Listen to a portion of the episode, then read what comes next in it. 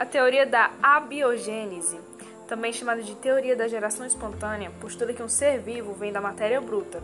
Isso se deve à presença de uma força vital ou ao princípio ativo presente na matéria bruta que poderia gerar a vida. Um exemplo clássico para explicar a geração espontânea era a realização de um experimento usando uma camisa suja e grãos deixados em um ambiente calmo, originando assim, após alguns dias, ratos. Essa teoria foi aceita por milênios. Já a teoria da biogênese afirmava que um ser vivo provém de outro ser vivo pré-existente. Três cientistas, por meio da realização de experimentos controlados, buscaram refutar a teoria da biogênese. Francisco Rede e Lázaro Spallanzani e Louis Pasteur. Após alguns experimentos realizados por Pasteur, conseguiu-se derrubar a teoria da biogênese. No entanto, ainda permanecia a pergunta: como surgiu então o primeiro ser vivo? Na tentativa de responder a ela, muitas teorias surgiram, como veremos a seguir. Se quiser saber mais sobre o assunto, continue ouvindo.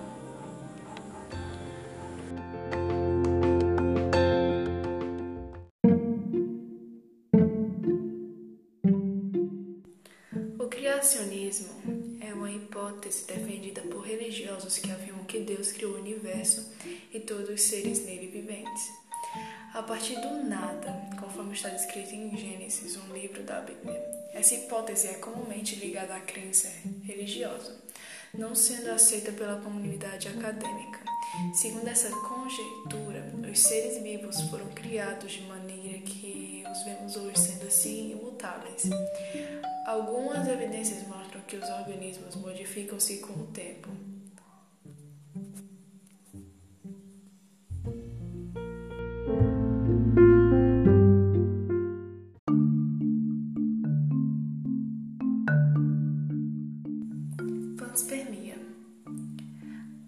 Essa hipótese proposta por Anaxágoras e reformulada por Hermann van eu não sei falar esse nome, postula que a vida na Terra não se originou aqui, mas sim no espaço, por meio de meteoros que aqui se chocaram, trazendo esporos que, em um ambiente favorável, teriam dado origem às formas de vida primitiva.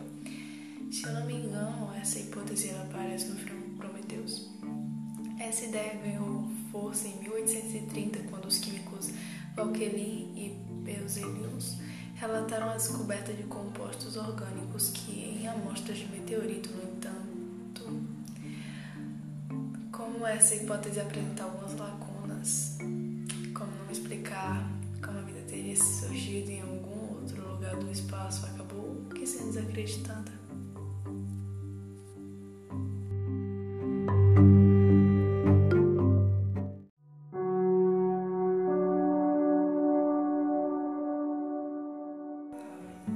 A hipótese mais aceita atualmente é a hipótese de Alparin e Aldani.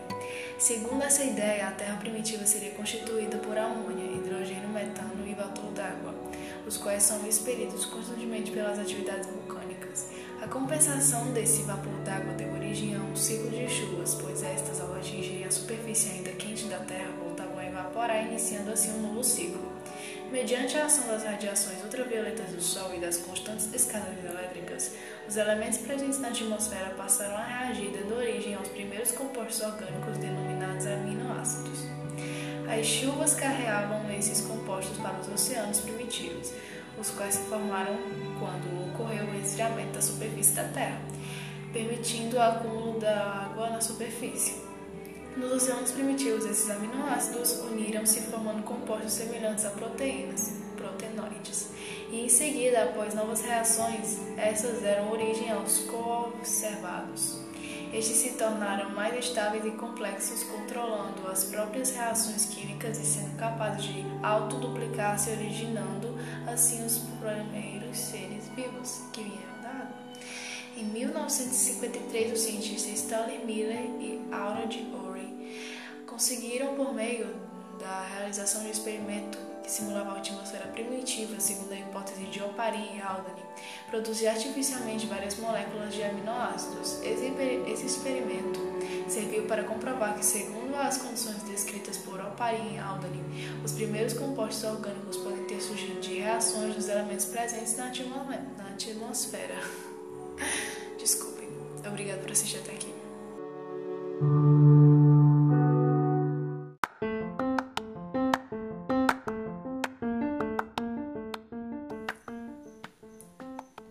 A nutrição dos primeiros organismos, se estes eram organismos heterotróficos ou autotróficos, é um tema de discussão. Duas hipóteses buscam elucidar a questão. Alguns autores acreditam que os primeiros organismos seriam heterotróficos.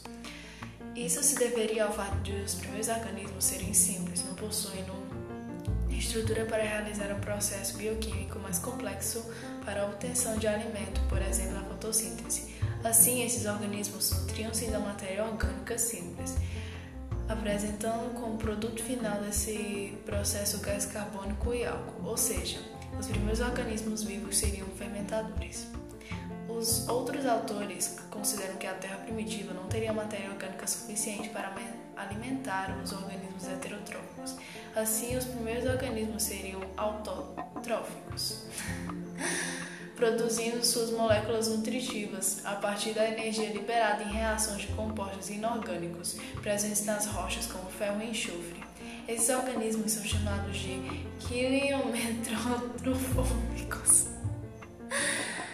Obrigada por ouvir todos os áudios e paciência.